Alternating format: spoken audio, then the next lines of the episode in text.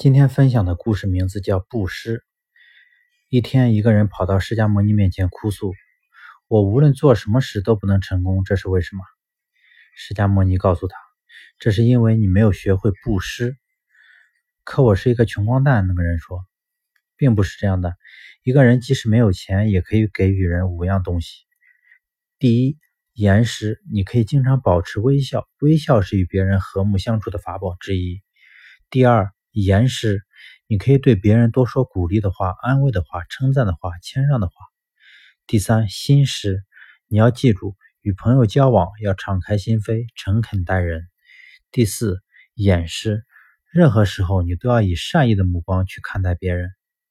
第五，身师，行动是最好的语言，你时时处处都可以用行动帮助别人。